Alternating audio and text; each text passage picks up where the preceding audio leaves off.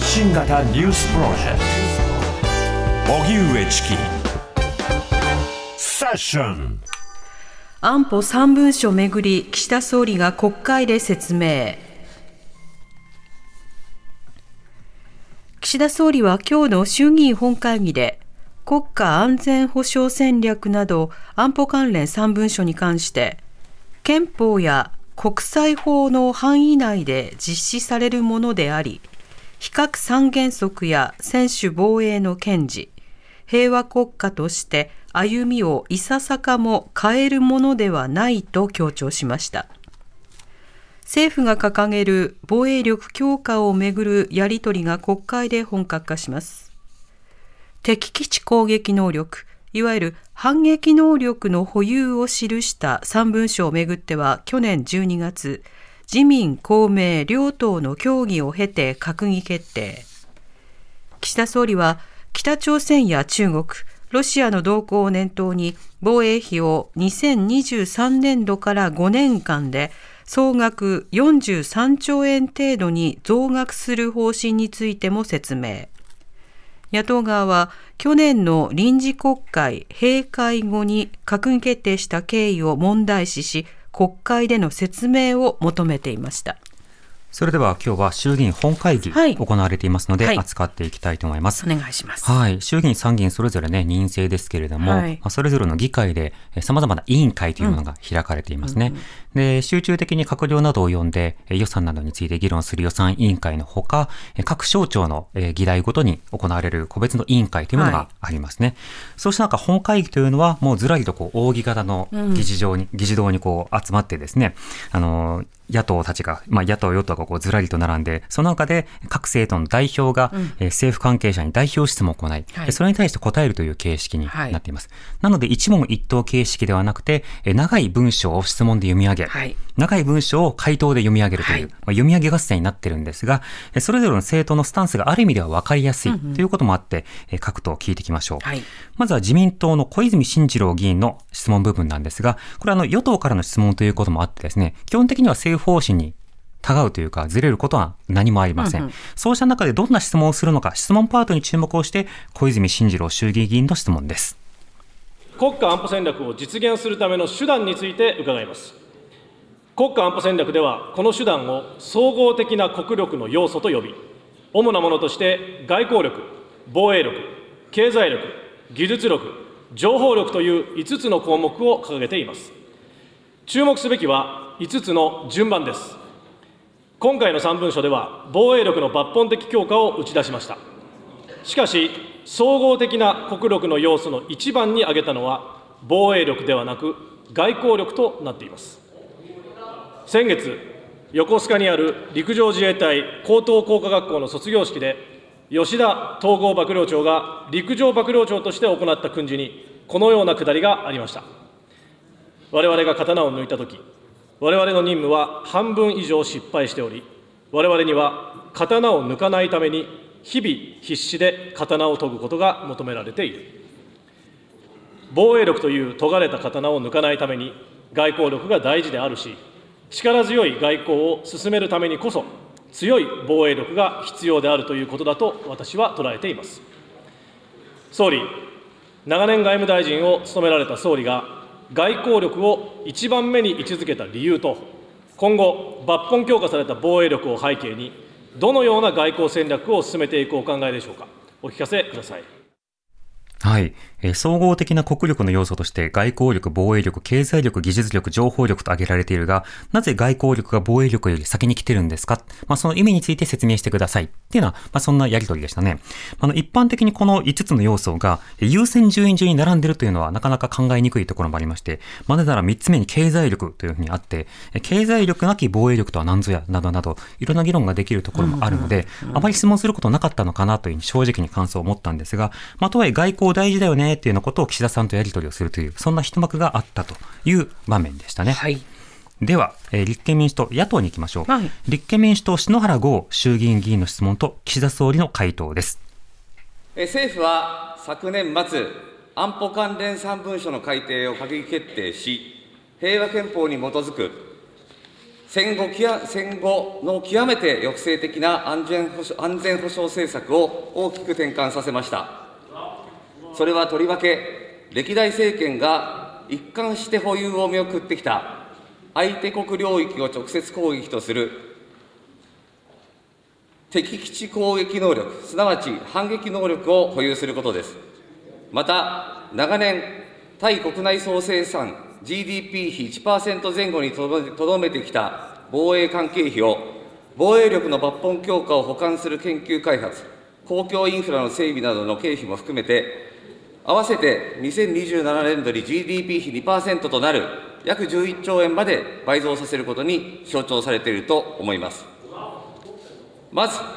1956年の2月29日の政府見解によって、敵基地攻撃は合憲であるとしながらも、我が国は政策判断としてこうした能力を持たず、専守防衛に徹することを防衛の基本方針としてきました。これは日本防衛義務を負う米軍が個々の役割を担い、自衛隊は盾の役割に専念できるという条件にあったことで、可能になったことは論は論を待ちません。したがって、日米同盟の盾と矛の役割分担と専守防衛は事実上一体のものであると考えます。そこで、日米同盟の盾と矛の基本的な役割分担が変わらないのになぜ反撃能力の保有が必要となるのでしょうか、お伺いいたします。また、弾道ミサイル防衛の対処能力の問題は別として、総理は反撃能力の運用についても、日米が協力して対処すると答弁していますが、そもそもなぜ協力する必要があるのか、その理由をお示しください。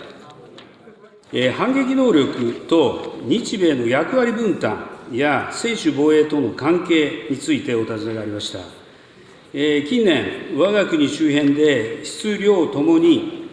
ミサイル戦力が著しく増強される中で、既存の既存のミサイル防衛網だけで完全に対応することは難しくなりつつあります。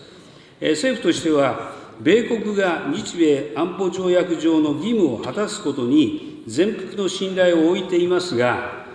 これに加え、我が国としても反撃能力を保有し、日米同盟の抑止力、対処力を一層向上させ、弾道ミサイル攻撃等に対応することが不可欠だと考えております。その際、情報収集を含め、日米が連携を行うこと、これは重要なことです。また、専守防衛とは、相手から武力攻撃を受けたとき、初めて防衛力を行使し、その対応も自衛のための必要最小限にとどめ、また保持する防衛力も自衛のための最小必要最小限のものに限るなど、憲法の精神にのっとった我が国の防衛の基本的な方針です。反撃能力も弾道ミサイル等による攻撃が行われた場合に、そのような攻撃攻撃を防ぐために、他に手段がなく、やむを得ない必要最小限度の措置として運用されるものであることから、専守防衛の範囲内であると考えております。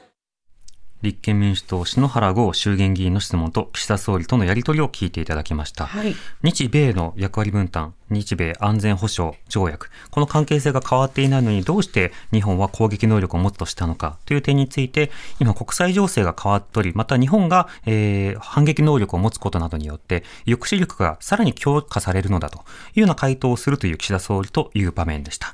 さてこれは立憲民主党の質問ではあったんですが、はい、続いて野党日本維新の会三木慶衆議院議員の質問を聞いていただきたいと思います。はい、今国会では立憲民主党と日本維新の会、いくつかの点で、えー、政策などで連携をしながら野党として、まあ、活動している場面もあるわけですが、うんうん、こと安全保障に関してはスタンスの違いというのもいくつか見えてくるわけですね。はい、その質問部分も含めて注目して聞いてください。三木議員と岸田総理とのやり取りです。昨年末の3文書の閣議決定に先立ち、我が党は岸田総理に提言書をお渡ししました。私たちの提案書3文書に広く反映していただいたことを審査いたします。しかしながら、率直に言って、2歩も3歩も踏み込みが足りません。自衛のための必要最小限度の解釈の見直しや、核共有の議論開始など、抑止力強化の肝が抜け落ちているのです。今後の具体的な防衛力整備も同様です。抑止力にならない見せかけの反撃能力ならば、全く意味はありません。また、必要な防衛費について、対 GDP 比1%の壁を取り払い、大幅に増額させることは、当然の措置として、我が党は賛成していますが、その財源の一部を増税に頼ることには断固反対であると、ここで改めて強調させていただきます。防衛装備移転の推進についてお尋ねします。国家安全保障戦略において、三原則や運用指針をはじめとする制度の見直しを検討するとされています。ロシアに侵攻されているウクライナには当初、防衛装備品が送れない状況にありましたが、運用指針を変更して、やっと防弾チョッキやヘルメットが送られました。今後、台湾有事が発生し、我が国に戦火が及ばなかった場合、日本は台湾に防衛のための装備品を提供することはできるのでしょうか。日本と台湾は強い絆で結ばれており、また台湾は地政学的にも日本にとって重要な地域であります。政府はどのように対応していくお考えなのか、併せてお答えください。えー、防衛装備移転についてお尋ねがありました。国家安全保障戦略に記載しているとおり、防衛装備品の海外への移転は、特にインド太平洋地域における平和と安定のために、我が国にとって望ましい安全保障環境の創出や、国際法に違反する侵略を受けている国への支援などのための重要な政策的な手段であり、こうした観点から今後、議論を進めてまいります。その上で、防衛装備品の海外への移転は、防衛装備移転三原則に従って個別に判断することとなるため、今後の移転について予断を持ってお答えすることは困難であります。日本、日本維新の会、三木慶衆議院議員と岸田総理とのやり取りを聞いていただきました。はい、立憲民主党の方は、存立危機事態、敵基地攻撃能力、それから専守防衛、こうした理念の重要性というものを再確認するとともに、えー、今回はアメリカとの金額割り切りでの約束が先行していないかということを聞いているわけですね。で、立憲民主党に関しては、この安保関連3文書に、こう、真正面から全て反対とか増額に反対というよりは、それらの手続き及びそれが指し示す様々な論理に、今の段階で反対をしているというところが目立つ質問でした。まあ、要は慎重姿勢というスタンスでの質問ということになるわけですかね。うん一方、日本維新の会などに関しては、まあ、これでは足りぬと、うん、まだまだ足りぬというようなことで、いくつかの点を質問しています。音声にあった部分では、防衛防衛装備の移転、要はその武器を例えば輸出したり提供したりすることができるようにする。具体的には、台湾などに対して武器を供給することができるようにした方がいいのではないかということまで踏み込んでいます。流さなかった他のパートでもいろいろな踏み込みがありまして、例えば今の憲法の解釈などによって、必要最小限度というふうな格好で攻撃力を抑止しているのだが、必要最小限度と宣言することによって、隣国に隙を与えるではないか。というような点。それから核の抑止力を拡大させるためにアメリカと核を共有しようではないかというような点。